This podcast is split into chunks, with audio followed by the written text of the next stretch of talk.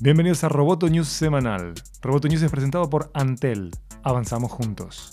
Mi nombre es Miguel Ángel Dobrich y junto a Natalia Ralde daremos las noticias más relevantes del mundo tecnológico.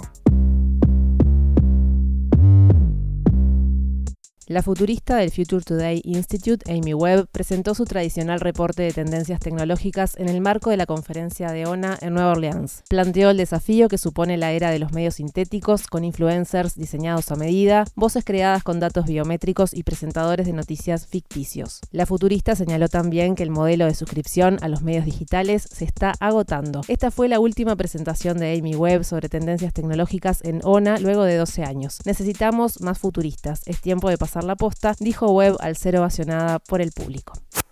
El equipo de Amenaza Roboto presentó la plataforma en The Midway, el espacio de la ONA Conference que exhibió tecnologías emergentes, herramientas y proyectos que están construyendo el futuro de los medios digitales. También estrenó la serie El Futuro, que ya está disponible en www.amenazaroboto.com. Además, Miguel Ángel Dobrich participó del panel Giving Voice to Your Audio.